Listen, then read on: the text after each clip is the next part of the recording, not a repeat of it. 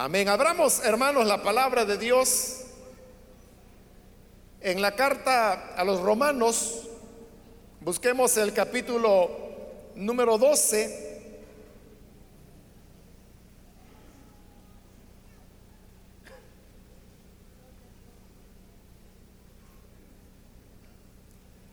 Seguimos adelante con el estudio que estamos desarrollando en esta carta o epístola a los romanos, el capítulo número 12,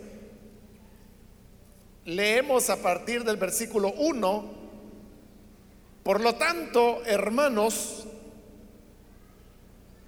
tomando en cuenta la misericordia de Dios, les ruego que cada uno de ustedes en adoración espiritual ofrezca su cuerpo como sacrificio vivo, santo y agradable a Dios.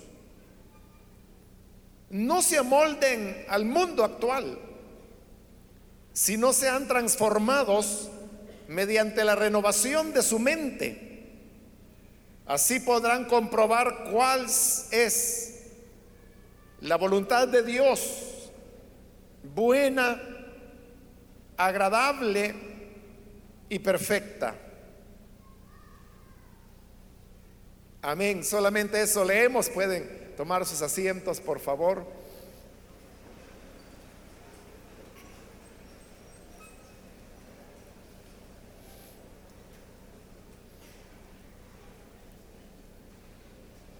Hermanos, hemos llegado a este capítulo 12 de Romanos. Consecuentemente, Hemos terminado ya la parte en la cual Pablo estaba hablando sobre el lugar que a Israel le corresponde dentro de este nuevo pacto de gracia y de fe que Dios ha establecido con su pueblo y que ha venido a dejar de lado lo que es la ley, sus ceremonias y la manera antigua a través de la cual las personas creían que podían justificarse delante de Dios por medio de las obras. Pero ahora Pablo ha sido muy claro al enseñarnos que ya no es más por obras, sino que es por medio de la fe. A partir de este capítulo 12 vamos a encontrar un giro, un cambio en los contenidos que Pablo está desarrollando porque lo que él ha hecho en los 11 capítulos anteriores es la, presentación de su evangelio. Recordemos que en el momento cuando Pablo envió esta carta a la iglesia de Roma, él estaba precisamente preparándose para viajar hacia esa ciudad. Es algo que él va a explicar un poco más adelante. Y siendo de que se acercaba el tiempo cuando él habría de ir a Roma, lo que él deseaba era anticiparse a su llegada. Pablo nunca había estado en Roma, sin embargo, él sabía que habían ya cristianos en Roma. De alguna manera el Evangelio había llegado hasta esa ciudad, no sabemos a través de quién. Y entonces es que Pablo escribe esta carta con el propósito de hacer una presentación del Evangelio que él anunciaba. En la idea de enviar esta carta por delante de él era para que los romanos pudieran familiarizarse con las enseñanzas que él impartía y que pudieran corroborar que lo que Pablo enseñaba estaba correctamente sustentado en la palabra de Dios. Por eso es que en esta carta hemos visto cómo él repetidas veces está haciendo citas del Antiguo Testamento, de escrituras, de los profetas, de los salmos, porque con eso él quiere respaldar la veracidad de lo que está enseñando. Y lo que él predicaba, pues obviamente era el Evangelio de Cristo. Y este Evangelio era precisamente la salvación por fe, la que hemos venido estudiando. Esta enseñanza es la que Pablo presenta en esta carta. Y por eso decíamos que la carta a los romanos es una carta monotemática, es decir, solo tiene un tema. Y ese tema es la salvación, cómo el ser humano puede salvarse. Ya pasamos por el capítulo 3, el capítulo 4, que son como los capítulos claves en el desarrollo del argumento de Pablo.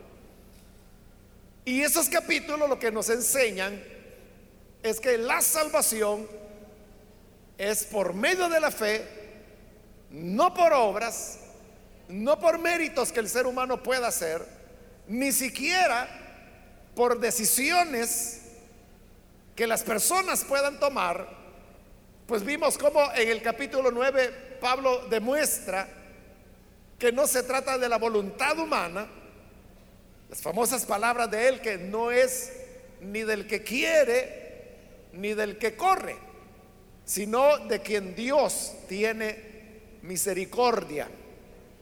Entonces, él hasta el capítulo 11 ha hecho una presentación de esa enseñanza del Evangelio de la salvación por gracia. Pero era característico de Pablo y de sus cartas que él dedicaba la primera parte, podríamos decir, aunque cuando uno habla de primera y segunda parte uno tiende a pensar que estas dos partes en extensión son más o menos iguales. Y no necesariamente es así. Pero bien, por decirlo de alguna manera, en la primera parte de sus cartas, Pablo lo que hacía era la exposición de la enseñanza que él quería dar, la doctrina. Y en la segunda parte era donde ya él desarrollaba las enseñanzas prácticas que esa doctrina traía. Eso, por ejemplo, no aparece en las cartas que se atribuyen a Pedro, no aparece en las cartas que se atribuyen a Juan, tampoco en la carta que se atribuye a Santiago, a Judas. Son cartas que no tienen este formato, pero las cartas de Pablo sí. Entonces, diríamos que esa primera parte de Romanos ha terminado con el capítulo 11. Hasta ahí Pablo ha desarrollado su enseñanza, ha presentado su evangelio. Al comenzar este capítulo 12 estamos entrando en lo que sería ya la segunda parte. Por eso le decía que no tenemos que pensar que en extensión la segunda o la primera parte eran iguales en longitud, porque no era así. Usted lo puede ver acá en Romanos. En la presentación de la doctrina se invierten 11 capítulos. Y en cambio, en la segunda parte, que son las aplicaciones prácticas, solamente son cuatro capítulos, porque llega hasta el 15. El capítulo 16, como lo dijimos en la introducción a la carta a los romanos, esa era una carta independiente que Pablo escribió y que posteriormente se anexó a Romanos y cuando muy posteriormente se hizo la división de la Biblia en capítulos y varios años después en versículos, entonces esa segunda carta quedó como parte de la carta a los romanos y hoy la conocemos como el capítulo 16. Eso lo vamos a ver más en detalle cuando lleguemos al capítulo 15 y luego pasemos al capítulo 16 de lo que hoy conocemos como la carta a los romanos. Entonces significa que la carta que verdaderamente Pablo escribió para los romanos termina en el capítulo 15. El capítulo 16 ya es otra carta que fue dirigida, lo más probable y es bastante, muy, muy probable que era para la, la iglesia de Éfeso, que es donde Pablo había desarrollado la parte ya independiente de su ministerio y donde él había desarrollado mayormente su capacidad y sus contenidos y su pensamiento teológico. Ese pensamiento es el que está expresando en esta carta a los romanos que precisamente fue escrita desde Éfeso antes que él iniciara su viaje de regreso hacia Jerusalén, de donde posteriormente, según sus planes, él habría de ir a Roma. Él llegó a Roma, pero ya preso, cosa pues que no era la que él esperaba. Pero bien, el hecho es que a partir de este capítulo 12 comienzan ya las aplicaciones prácticas.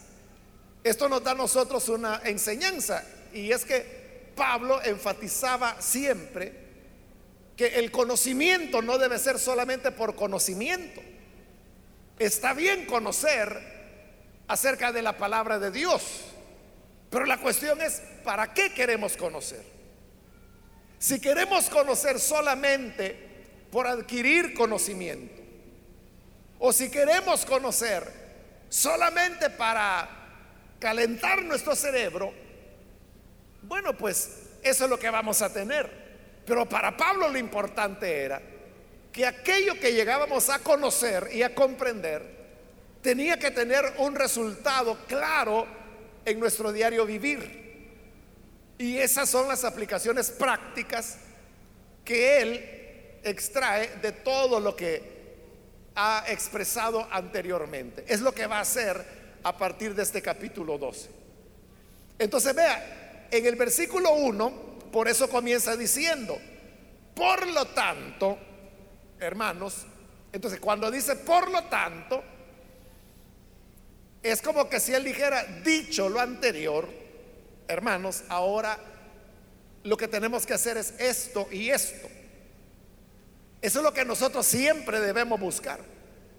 Que de toda enseñanza, de toda predicación, al final siempre nos preguntemos, ¿y esto cómo yo lo pongo en práctica en mi vida? ¿Cómo yo lo llevo a traducirlo en, mi diaria vivencia, en, en todo lo que hago, en todo lo que día a día yo realizo, cómo el mensaje que estoy escuchando me enseña, cómo me cambia, cómo lo aplico. Esa es la razón para los que son líderes, supervisores o supervisoras. Usted sabe que las lecciones, sea para niños, sea para jóvenes, sea para adultos, las lecciones de la célula siempre terminan con lo que se llama la aplicación. Y el propósito de la aplicación es que, habiendo presentado una enseñanza, en este caso en la célula, cómo se aplica a las personas que están en la célula lo que se ha hablado. Lo mismo lo que hoy Pablo está haciendo. Todo esto que él ha presentado acerca de la gracia, de la fe, de la elección de Dios, de la salvación, no por obras, sino que por gracia, ¿eso qué implicaciones trae para nuestra vida? Esto es importante, hermanos, principalmente porque el mismo Pablo ha mencionado en, el desarrollo de su doctrina en los capítulos anteriores que hay quienes enseñaban torciendo lo que Pablo realmente quería decir. Porque es claro, y eso es lo que hemos visto, que Pablo enseñaba, por ejemplo, que la salvación del ser humano no es por medio de las obras, sino que es por la gracia de Dios. Y esta gracia se manifiesta en el perdón de los pecados que Dios otorga de manera inmerecida para las personas. Entonces, en la época de Pablo ya había gente que pensaba, ah, bueno, como Pablo dice que la gracia vino donde había pecado, porque si dice Pablo que la gracia sobreabundó, cuando el pecado abundó, dice, la gracia sobreabundó. Esa era la lógica de Pablo, que si el hombre había pecado, más grande sería la gracia. Entonces, como siempre hay gente cegada, esas personas cegadas comenzaron a decir, entonces Pablo dice que mientras más pecado hay, más gracia hay. Entonces sigamos pecando. Porque mientras más pequemos, más gracia tendremos de Dios. En la misma época de Pablo, Pablo mismo le responde, y eso es algo que ya vimos en esta carta a los romanos, que él les decía que las personas que pensaban y enseñaban de esa manera, su condenación decía es justa. Él estaba diciendo claramente que estas eran personas condenadas porque estaban tergiversando las palabras del evangelio que él había enseñado. Eso que ocurrió hace dos mil años, cuando Pablo todavía estaba vivo y por eso es que lo responde. Es algo que sucede hoy en día, hermano. Que hay personas que no entienden este tema de la salvación por gracia. Porque dice, ah, es que si la salvación es por gracia, entonces significa que yo puedo vivir como yo quiera. Y yo puedo continuar pecando porque como no es por obras, no importa si yo hago buenas o malas obras, al final Dios me va a salvar porque no es por obras, es por la fe. Y como yo tengo fe en Dios, no importa que siga pecando, mi fe me dará el perdón. Hay gente hoy en día que así piensa. Pero realmente es eso lo que significa la salvación por gracia. Por eso es que Pablo ve necesario que habiendo expuesto el Evangelio de gracia, ahora diga, por tanto hermanos, dicho lo anterior, habiendo demostrado que la salvación es por gracia y no por obras, hermanos, ahora tienen que hacer lo siguiente. Y vea de que hoy Pablo se está dirigiendo a ellos llamándoles hermanos. Porque ahí lo que está haciendo es que está tomando un tono más cordial, más fraterno. Porque lo que viene son instrucciones prácticas. Entonces cuando uno va a enseñar a las personas cómo deben vivir, lo mejor es hacerlo desde una posición de amor, de fraternidad. Y por eso es que Pablo decía, por tanto, hermanos. Y el decirle hermanos, él se colocaba al nivel de ellos. Y lo veía como hermanos porque estaban compartiendo la misma fe, la misma gracia. Se ponía como un de igual a igual. Entonces, habiendo creado ese ambiente de fraternidad y de amor, les dice, tomando en cuenta la misericordia de Dios, que como hay misericordia de Dios, podemos seguir viviendo como queramos. Vean lo que dice Pablo, tomando en cuenta la misericordia de Dios, les ruego que cada uno de ustedes en adoración espiritual ofrezca su cuerpo como sacrificio vivo Les está diciendo, les ruego. Y usted sabe que rogar es ya algo muy muy sentido. Es algo muy encarecido. No es lo mismo que yo le pida algo. Si yo le digo, ¿me puede dar un vaso de agua, por favor? Le estoy pidiendo un vaso de agua. Pero si yo le digo, le ruego, deme un vaso de agua, por favor, eso ya es diferente. Entonces usted va a entender que mi necesidad es apremiante. Que quizá vengo del desierto y tengo de no beber a saber hace cuánto tiempo. Porque se lo estoy rogando. Eso es lo que Pablo está haciendo acá. Le ruego, vistas, teniendo en cuenta la misericordia de Dios, les ruego, ¿qué cosa? Que ofrezcan su cuerpo como sacrificio vivo. Vea que eso es un poco contradictorio. Porque, ¿qué es un sacrificio? Un sacrificio es cuando, hablando por ejemplo de los sacrificios que se ofrecían bajo la ley de Moisés, el sacrificio podía ser desde una paloma, podía ser un cordero, un cabrito, podía ser una res. Pero ¿en qué consistía el sacrificio? Consistía en que fuera el animalito que fuera, había que degollarlo. Y degollarlo había que dejar que el animal se muriera desangrado, porque la sangre es la que era recogida en un recipiente y esta se utilizaba para los ritos, dependiendo para qué el sacrificio se ofrecía. Pero siempre el sacrificio implicaba la muerte del animal. Lo único que hoy Pablo lo que está diciendo es que lo que tenemos que ofrecer en sacrificio es nuestro cuerpo. Pero lo contradictorio está cuando él dice sacrificio vivo.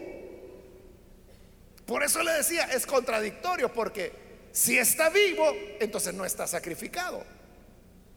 Y si es sacrificio, es sacrificio porque se le dio muerte. Pero él dice que el sacrificio debe ser vivo. Y dijimos que lo que hay que sacrificar es el cuerpo, pero en sacrificio vivo. Entonces, ¿qué quiere decir Pablo con esto? A lo que se está refiriendo es que en verdad nosotros los creyentes se nos ruega que ofrezcamos nuestros cuerpos en sacrificio al Señor. Pero eso no significa que debemos quitarnos la vida o que tenemos que cortarnos la yugular, que era lo que se hacía con los animalitos. ¿Por qué no? Porque dice que es un sacrificio vivo. En otras palabras, el sacrificio no lo vivimos físicamente, sino que el sacrificio lo vivimos en la manera como vivimos.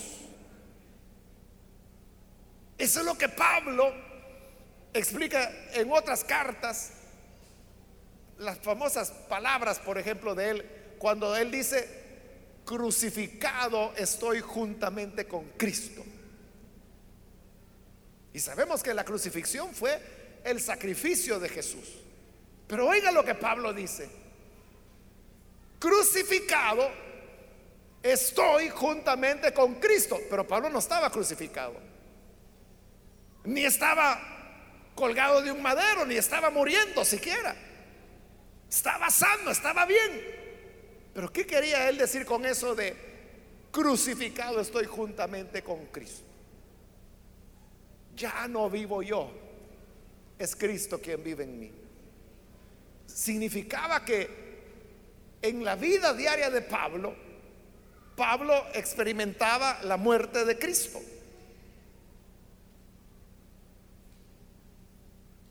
Era un vivir crucificado. Eso es lo que Pablo ahora está rogando que los romanos hagan. Que ofrezcan sus cuerpos en sacrificio vivo. Y por supuesto, lo que él les pedía a los romanos es lo que nos está diciendo ahora. Aquí deja de ser la carta a los romanos para ser la carta a nosotros. es lo que nos está diciendo, es les ruego que ofrezcan sus cuerpos en sacrificio vivo. Nuestros cuerpos, hermanos, siguen vivos. No hay por qué matarlos, no tenemos que quitarnos la vida. Al contrario, Pablo dice que nuestro cuerpo es templo del Espíritu Santo. Y por lo tanto tenemos que cuidarlo porque ya no nos pertenece, hoy le pertenece al Señor. La carta a los Efesios dice, nunca nadie aborreció su propia carne, es decir, su cuerpo, sino que lo cuida, lo sustenta.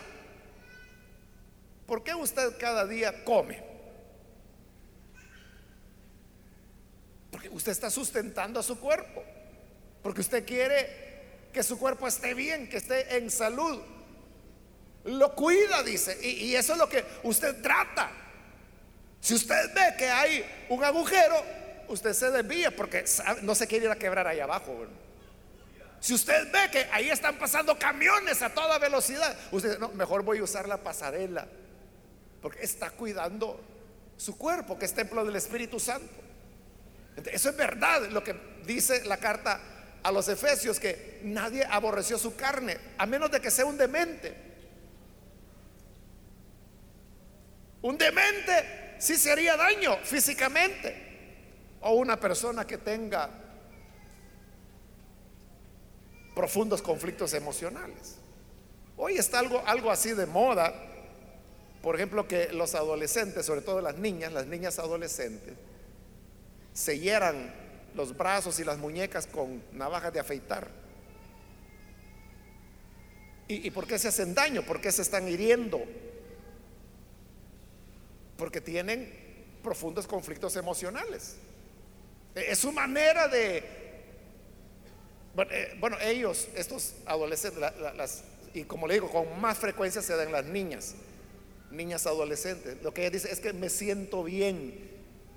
¿Y quién se va a sentir bien hiriéndose con una hoja de afeitar? Si con solo mencionar usted, dice usted ya. Le da cosa, ¿verdad? Solo pensar que usted va a estar con una navaja sacándose sangre, hiriéndose, raleándose la piel. Pero ellas dicen que se sienten bien. ¿Pero por qué? Porque están viviendo agudos conflictos emocionales. Entonces, ellas lo que necesitan es otro tipo de ayudas. A veces son muchachos adolescentes. por eso tienen una perturbación emocional algo no está bien en sus hogares. Normalmente son adolescentes que pertenecen a hogares disfuncionales o donde hay violencia o donde hacen lo que la escritura dice que no hay que hacer, que se les provoca a ira. Bueno, con esas excepciones, las personas normalmente no hacemos eso. Al contrario, nos cuidamos, no queremos lastimarnos, no queremos herirnos. Si hay un cuchillo afilado, se agarra con cuidado, ¿no? Si se va a pelar una naranja, usted trata de pelar la cáscara, no rebanarse los dedos. Entonces, lo que el ser humano busca es que su cuerpo esté bien y es lo que Pablo quiere. Que como cuidamos nuestro cuerpo, nadie aborrece su cuerpo. hoy tenemos que hacerlo con más razón porque es el templo del Señor donde el Espíritu Santo ha venido a morar. Si el Espíritu Santo ha venido a morar a nuestro cuerpo, no hay razón para que le quitemos la vida al cuerpo. Pero lo que Pablo está pidiendo no es la muerte física, dijimos ya. Por eso lo llama sacrificio vivo, porque es llevar la muerte vivos. Como Pablo decía, Crucificado estoy juntamente con Cristo. la cruz del Señor la llevamos cada día. En otras palabras, lo que Pablo está diciendo aquí es lo que el Señor Jesús pidió a aquellos que querían seguirle. Cuando él dijo, si alguno quiere venir en pos de mí, niéguese a sí mismo. Niéguese a sí mismo.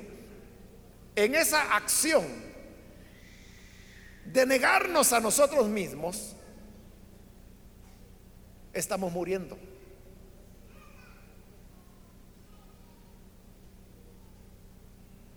Eso es lo que significa sacrificio vivo. Que estamos vivos, nuestro cuerpo está vivo y como he dicho, debemos cuidarlo. Pero en este cuerpo nos negamos a nosotros mismos. ¿Y nos negamos qué? Las cosas mundanas, que es lo primero que Pablo va a mencionar en el versículo 2. Entonces, eso que él dice, que ofrezcamos cada uno nuestro cuerpo como sacrificio vivo, es una invitación que él nos está haciendo para vivir muriendo, para vivir cargando la cruz del Señor, que es la negación propia, la negación a nosotros mismos. Y ya Él va a dar algunos ejemplos de a qué debemos negarnos. Pero continúa y dice que Este es nuestro sacrificio vivo, santo y agradable a Dios. Lo que hacía santo los sacrificios de la antigüedad es que cumplieran algunas condiciones, como por ejemplo, que el animalito no tuviera sarna, que no tuviera parásitos, es decir, que no tuviera piojos ni pulgas, que no tuviera fractura, que tuviera determinada edad, porque no se podía llevar un animalito viejo o demasiado joven. Eso era lo que expresaba la santidad del sacrificio. Pero ahora la santidad nuestra no es que tengamos determinada edad o que si tenemos o no fracturas, no, es nada de eso. Sino que la santidad consiste precisamente en que vivimos apartados para Él. Por eso dice que es sacrificio santo y agradable a Dios. Porque si somos apartados para Él, entonces resultamos ser agradables para Dios. Santiago lo dice de otra manera, más clara quizás, ¿verdad? Él dice, el que se hace amigo del mundo, se constituye en enemigo de Dios. Es otra forma de decir lo que Pablo está diciendo acá, que cuando nosotros vivimos santamente, entonces somos agradables a Dios, nos apartamos del mundo, entonces Dios nos ama, somos agradables a Él. Y así llegamos al versículo 2, donde dice, no se amolden al mundo actual. Ahí está ya una recomendación muy práctica. Entonces dice, no se amolden al mundo actual. Ahí tenemos que explicar a qué se refiere Pablo cuando habla de mundo. Realmente quien desarrolla en el Nuevo Testamento más el concepto de mundo es el Evangelio de Juan y las cartas de Juan también.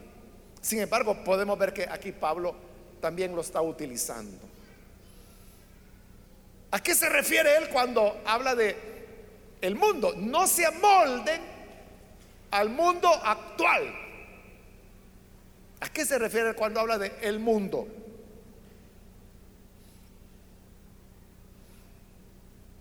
El mundo, hermanos, no necesariamente son aquellas expresiones más grotescas, voy a decir, de pecado. Porque la gente cuando dice, es que fíjese que yo viví en el mundo cuando no tenía Cristo. Pero con eso, esa persona lo que quiere decir es que quizás era un hombre de bares, de prostíbulos, o que consumía droga, te dice, es que yo era mundano. Y con eso lo que quiere decir es que tenía algún vicio, algo así. Y es verdad que eso es parte de la expresión del mundo, pero no es todo el mundo. Hay otros elementos del mundo que no necesariamente son desagradables o feos y siguen siendo mundo. Es bien sabido que la palabra que tanto Juan como Pablo está usando acá para mundo en el griego es la palabra cosmos. Entonces vea, de cosmos en griego viene el equivalente en español, que es la palabra cosmos. ¿Y, ¿Y, a qué nos referimos en español cuando hablamos de cosmos? El cosmos, decimos. Nos referimos al universo. ¿Pero qué es el universo? El universo es un sistema ordenado. El universo es tan ordenado que por eso es que los astrónomos, que son diferentes a los astrólogos, ¿verdad? Se parecen las palabras, pero no es lo mismo. No es lo mismo un astrónomo que un astrólogo. El astrólogo es el que anda en cuestiones como el zodíaco, adivinación, cosas así. El astrónomo es el científico que estudia los astros. el universo. Le decía que el universo es tan ordenado que por eso es que los astrónomos pueden decirle exactamente cuándo habrá un eclipse, cuándo habrá un eclipse de luna, cuándo habrá un eclipse de sol, si el eclipse será total, parcial, cuándo se va a producir lo que llaman las lunas de sangre, que es, simplemente un fenómeno cósmico. Pero ellos pueden decir exactamente cuándo y pueden decir a dónde tal eclipse será visible, porque hay eclipses visibles en determinados puntos del planeta, no en otros. Ellos pueden decirle exactamente dónde. O por ejemplo, a veces dicen, está pasando que a 20 millones de kilómetros, lo cual es cerca, de la Tierra, un asteroide que si chocara contra nuestro planeta acabaría el ser humano. Va cerca, pero cerca en términos cósmicos, ¿no? 20 millones de kilómetros. Eso es cerca, hablando cósmicamente. Pero nosotros ni cuenta nos damos, pero ellos, ellos están diciendo en las noticias. Y dice, y este peligro no lo volveremos a enfrentar hasta dentro de 472 años, que es cuando volverá a pasar. ¿Y cómo saben que va a volver a pasar? Porque el universo es tan ordenado que lo pueden predecir. Esa es la idea de, cosmos, de mundo. Es un orden, es un sistema. Y de eso es de lo que Pablo está hablando. Entonces vea, el mundo no es desorden como la gente normalmente piensa. Porque le decía, cuando hablamos de mundo, la gente asocia con drogas, con bares, con prostíbulos, con balazos, adulterio, eso es lo que la gente piensa. Pero nadie piensa, por ejemplo, que edificios bien alineados y bien iluminados y bien pintados son mundo. Nadie piensa en eso. Nadie piensa, por ejemplo, que determinadas expresiones artísticas o culturales sean el mundo. Nadie lo piensa así. O que la educación sea parte del mundo. Nadie lo piensa así. O sea, no le estoy diciendo que la educación es mala, ¿verdad? Lo que le estoy diciendo es que la educación puede ser parte del sistema mundano de, de, este orden, pero es un orden y como está ordenado, ahí es donde viene el engaño. Es que el mundo tiene hasta iglesias. El mundo acepta la Biblia.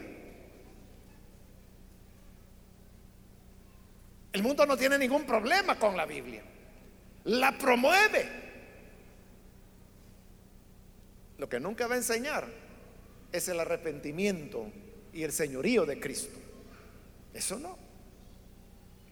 Pero usted sabe que en el mundo hay religiones y muchas de ellas con bases cristianas que tienen a la Biblia como base, que sus enseñanzas tienen el nombre de Cristo, tienen el nombre de Dios, hablan de los salmos, hablan de los evangelios, etcétera. Y es parte del mundo y la gente ni lo sospecha. Y le decía que hay iglesias que son mundanas. Pero aquí viene otro engaño de la gente. La gente juzga las iglesias en que si son mundanas o no, por cosas como, por ejemplo, la música que se toca, la apariencia de las personas, que si se visten así o se visten así.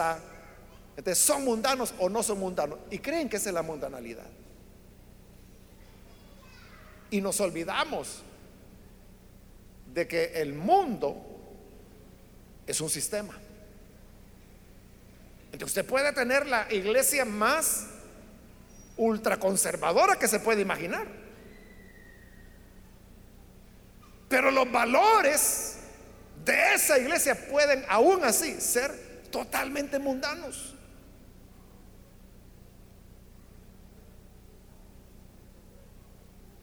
Lo que ocurre, hermanos, es que en griego, como en español, la palabra mundo la podemos usar para referirnos a diversas cosas.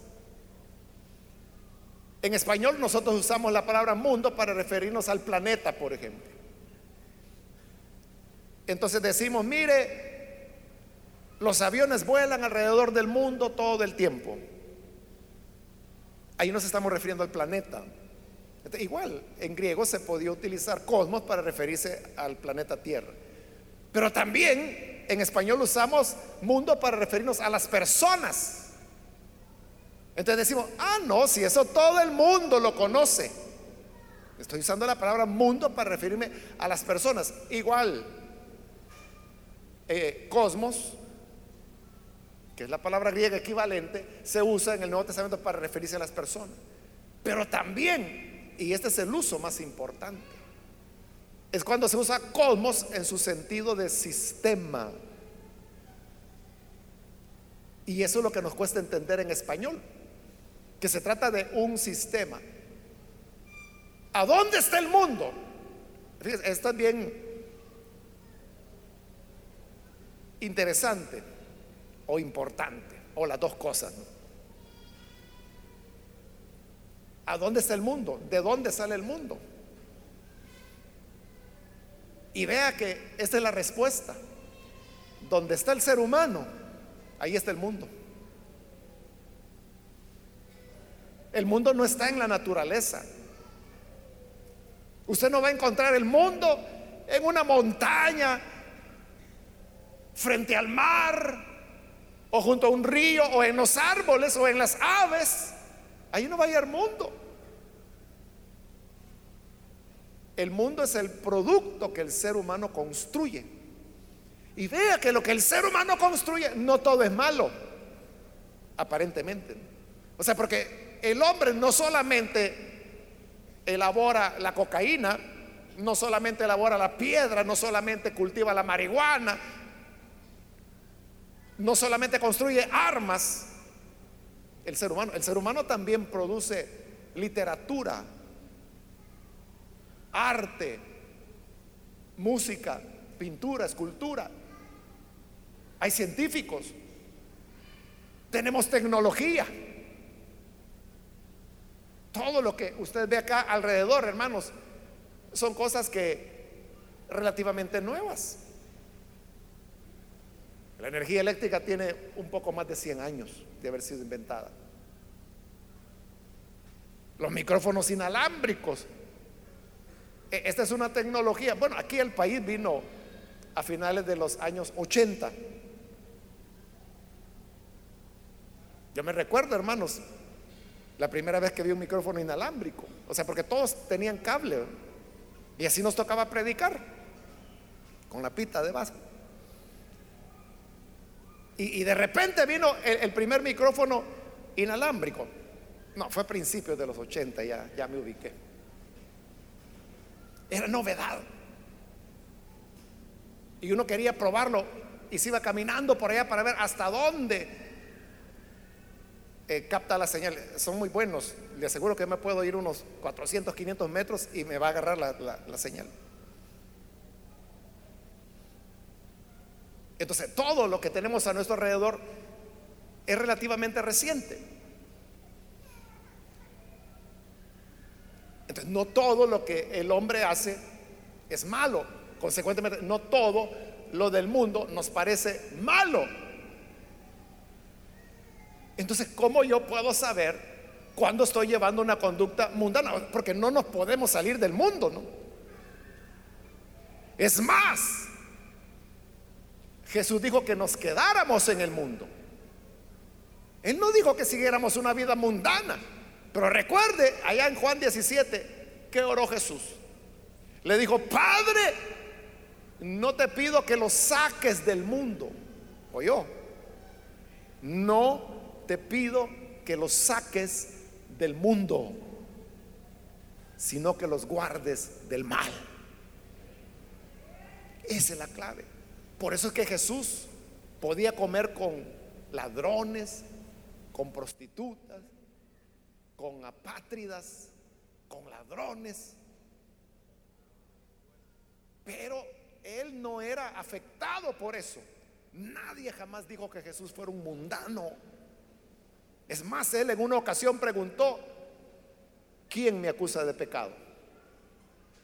Todos callados. Y eso lo dijo delante de sus enemigos. Nadie dijo nada.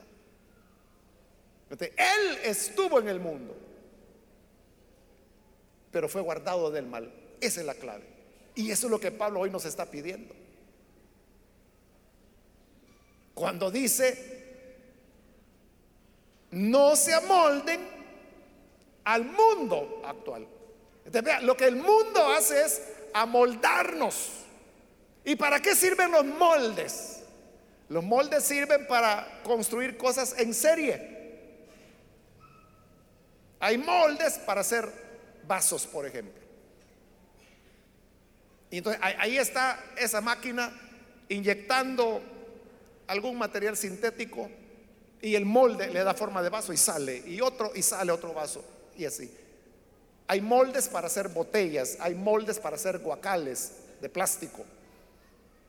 hay moldes para piezas metálicas también, para piezas plásticas, para piezas, bueno, todo aquello que se pueda fundir. Para eso sirven los moldes. ¿A dónde hacen los motores? En moldes. ¿A dónde elaboran las culatas para un motor de combustión? Moldes. La carrocería de los vehículos, ¿a dónde la hacen? Moldes. hacen el molde y todas las piezas van a salir iguales. ¿Qué es lo que el mundo hace? Trata de amoldarnos. Que todos seamos iguales. Y esto iguales significa en oposición a Dios. Porque ese es el mundo, un sistema, sistema, pero que se opone a Dios. ¿Y cómo se opone a Dios el mundo? A través de valores que son contrarios a los valores de Dios. Si a los valores de Dios los conocemos con el nombre de los valores del reino, que son los que Jesús vino a enseñar. Los valores del mundo serían antivalores porque se oponen a los valores de Dios. ¿Cuáles son entonces los antivalores? Por ejemplo, uno muy difundido en nuestro país, en nuestra cultura, es la agresividad. Nosotros somos muy agresivos, hermanos. Ese es un valor, bueno, un antivalor. Porque Jesús no nos enseñó a ser agresivos. ¿Qué nos enseñó Jesús? Solo recuerdas el sermón del monte. Nos enseñó a amar al enemigo.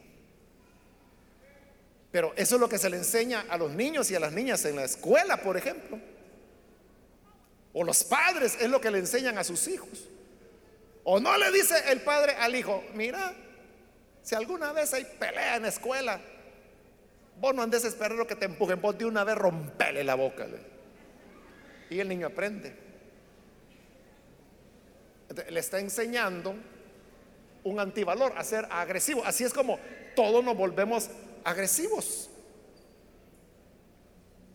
Y por eso es que conducimos agresivamente. Cuando nos toca hacer fila en un banco para pagar algo, somos agresivos.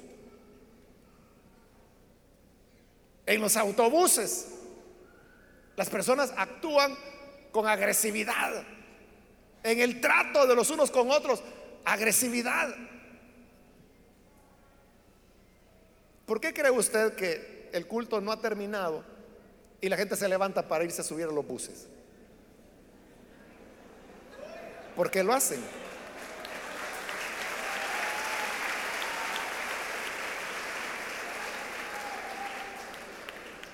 En verdad, ¿por qué lo hacen? ¿Qué, van buscando esas personas? O sea, ¿quieren llegar primero para qué?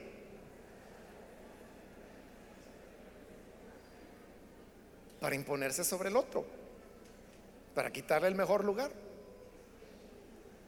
Y que mejor sea la viejita la que vaya de pie, pero yo me voy sentado.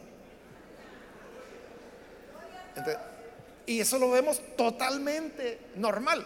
El que llegó, el que se salió primero y llegó allá primero, ese es el vivo. Ese es el que felicitamos. Ah, no, hombre, este sí que está despierto.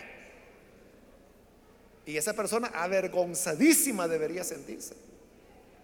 Pero nosotros lo hemos naturalizado. Ahí está el mundo amoldándonos.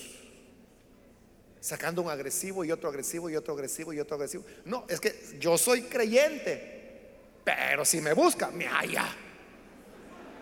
Así dicen. Por eso yo le decía que hay iglesias que son mundanas y no por el tipo de música que usan, no porque la gente que llega a esa iglesia se viste así o así, no por eso. Lo que les hace mundanos es que pueden llegar, hermanos, todos de ropa blanca, zapatos blancos, calcetines blancos, todo blanco. Pero si tienen agresividad, Ese es un valor mundano. Son mundanos y son iglesias mundanas. Aunque estén cantando himnos de 1922. Pero son mundanos.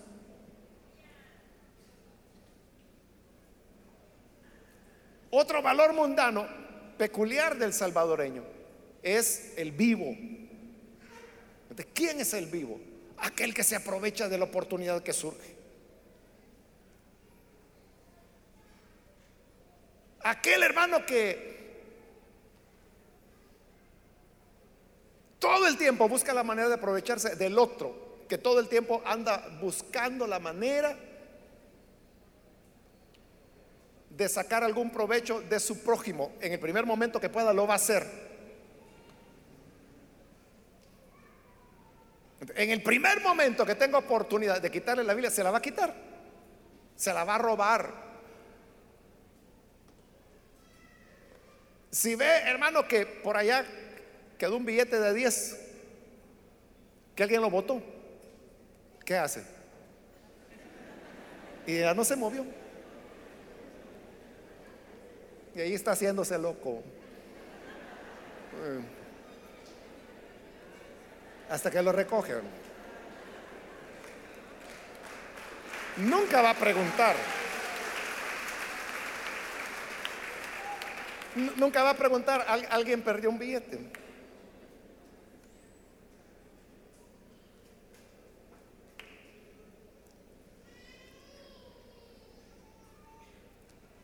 Ya les he contado, hermanos, de una iglesia en la cual cuando se va a recoger la ofrenda, el pastor dice, bueno, oran y todo, vamos a recoger esta ofrenda.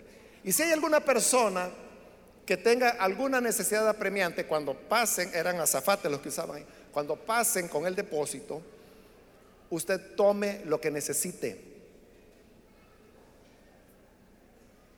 ¿Qué cree que ocurriría si hiciéramos eso aquí?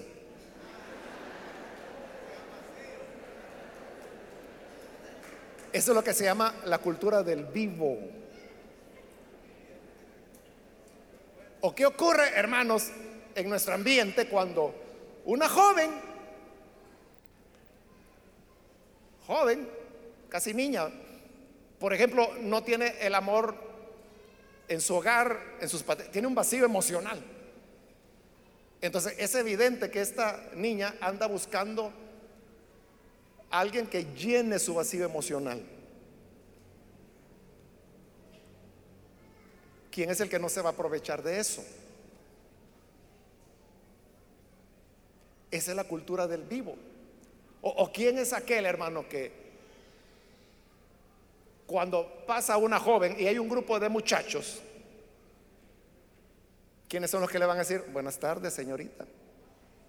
No le van a decir eso. Parece como que si fueran perros amarrados. Y como que tienen que afirmar su hombría, porque si no dicen nada, ¿qué van a decir los otros? Eh, a ver quién dice lo más vulgar o lo más atrevido. Porque con eso demuestran que son muy hombres, no sé por qué tendrán dudas. Que ellos le expliquen, ¿verdad? Así, tienen que estar demostrando sombrías que tienen alguna complicación. Esa es la cultura del vivo. La cultura del vivo es aquella de que si hay tráfico, yo me voy por el carril de emergencia y ahí me adelanto. ¿Cuántos hacen eso? ¿Por qué a la gente le gusta tanto la moto?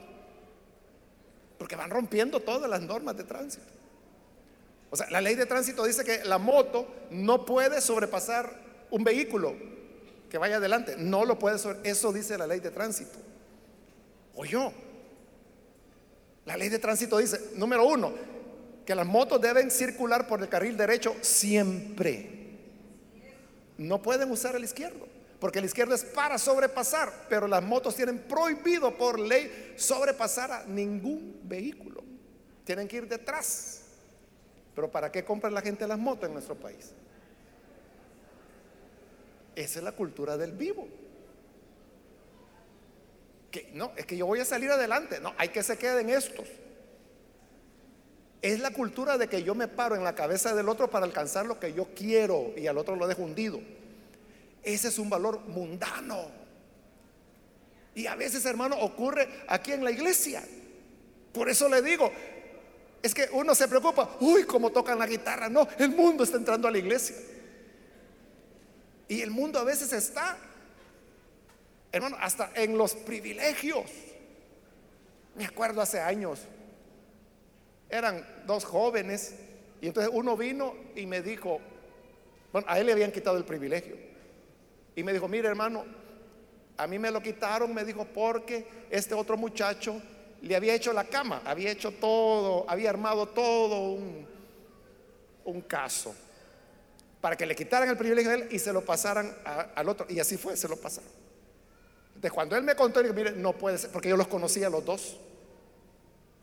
Conocía más a este muchacho que me lo estaba hablando, pero al otro que le había hecho la cama también lo conocí. Entonces yo no creía. Entonces me dijo, si quiere, llámelo. Bueno, lo mandé a llamar y, y frente, los dos frente a frente. Yo le dije, hermano, le dije al otro, él dice que usted hizo esto, esto, esto para votarlo, para quitarle el privilegio y por eso lo dieron a usted. Él por lo menos fue honesto y me dijo, sí hermano, me dijo, es cierto. Esa es la cultura del vivo dentro de la iglesia. Voy a hacer quedar mal al otro para que me pongan a mí. ¿Y, qué es ese afán de querer sobresalir? No, es que yo quiero estar en protocolo. Es que e, esa, eso que se ponen las hermanas de protocolo, yo lo tengo que tener. No, el traje de los de protocolo. Son valores mundanos. Eso es lo que Pablo nos está diciendo. No se amolden. No permitan que el, mundo es como una maquinaria, como la máquina de hacer botellas plásticas, no que el, molde y sale botella. Otra vez la máquina, otra botella, otra botella, otra botella, otra botella. Este, el mundo eso hace, mundando, mundando, mundando, mundando, mundando, mundando. No se dejen amoldar, dice Pablo. ¿Y cómo hacemos para no moldarnos al mundo? Sean transformados, dice, mediante la renovación de su mente. Es decir, que la batalla contra la mundanalidad está en la mente. Aquí es donde tenemos que pelear. El irrespeto hacia la mujer, la cosificación de la mujer, es decir, verla como objeto, como cosa, que es, muy común en nuestra cultura salvadoreña. Entonces va pasando una muchacha por ahí, adiós cosita. Ya le está diciendo cosa. En diminutivo, pero le está diciendo que es una cosa. ¿Y para qué sirven las cosas? Para utilizarlas. Eso es lo que tenemos que cambiar. Esa mentalidad para que no seamos amoldados por el mundo. Por eso le digo, esto del mundo no es Simplemente los bares, que la, la, cantina, que las calles sucias, feas, oscuras. Eso es mundo, sí. Pero también es mundo aquel intelectual muy destacado, el filósofo excelente que ha escrito 20 libros, pero que cosifica a la mujer, por ejemplo. o que las humilla cuando está enseñando filosofía, haciéndola ver como un ser inferior. Ese es mundano, aunque sea el gran doctor. Por eso está bien que usted se cuide de la droga, del alcohol, de la promiscuidad sexual. Está bien, pero cuídese también de todos esos venenos que nos hacen ser iguales que los demás. Malcriados, ofensivos, mal hablados, codiciosos, lujuriosos. Esa es pura mundanalidad. Entonces Pablo dice, ofrezcan sus sacrificios vivos. Y ahí está lo que le decía. El hecho de que la salvación sea por gracia no significa, ay, entonces hermanos, hagamos fiesta porque no importa las obras, aquí todo es por gracia. ¿Cómo no? Dice Pablo. No dejen que el mundo los amolde. Renueven su manera de pensar, renueven su mente. ¿Cómo es que nosotros pensamos? Por ejemplo, cuando el joven, por ponerle un ejemplo, va, tiene la posibilidad de escoger una carrera universitaria. ¿Qué criterio se utiliza para escogerla? El criterio mundano y la cultura del vivo le dice, escoge donde hagas más plata. Ah, es que yo quiero estudiar arqueología. Ay, Dios mío, te vas a morir de hambre. No, hombre, buscar negocios, algo que donde circule la plata. Ese es un criterio puramente mundano. Pero ¿cuál sería un criterio cristiano? ¿En qué carrera puedo yo servir mejor a mi prójimo? ¿Cómo puedo poner mis talentos al servicio de los demás? Ese sería un valor cristiano. Y así sucesivamente, hermano. En muchas decisiones que tomamos en la vida. O sea, ¿por qué hacemos lo que hacemos? ¿Por qué, hermanos, no tenemos empacho en irnos a estrellar 30 dólares un sábado por la tarde comiendo pizza, que no le hace bien a nadie, que utilizarlo, por ejemplo, para honrar sus mismas deudas, o para ser más responsable, o para pagar la escuela o el colegio de su niño, que debe como cuatro meses. Y cada mes tiene que irle a rogar al director que le hagan los exámenes, que ya, ya le voy a pagar.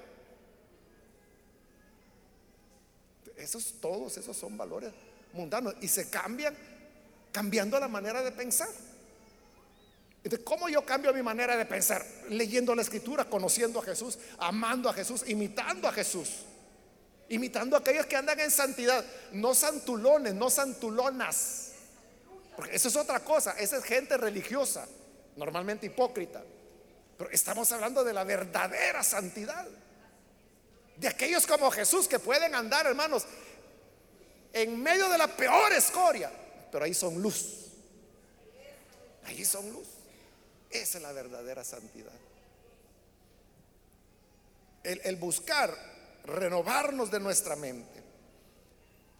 Dice Pablo, les ayudará a comprobar cuál es la voluntad de Dios, buena, agradable y perfecta. Ahí vamos a entrar en sintonía con Dios en sintonía con su voluntad. Cuando renovemos nuestra mente, o sea, ¿cómo vamos a entender el Evangelio si nuestra mentalidad es mundana? Y el mundo es contrario a Dios.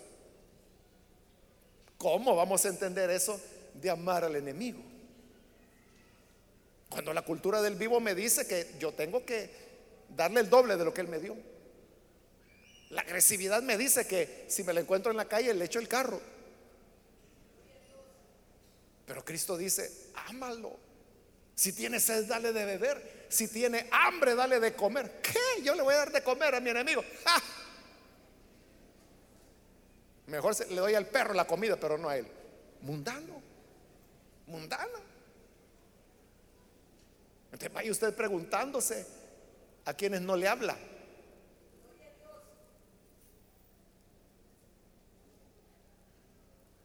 y comience a reflexionar en cuántas cosas tenemos que cambiar en nuestra mente para que verdaderamente seamos sacrificio vivo, santo y agradable a Dios. Es lo que Dios nos pide.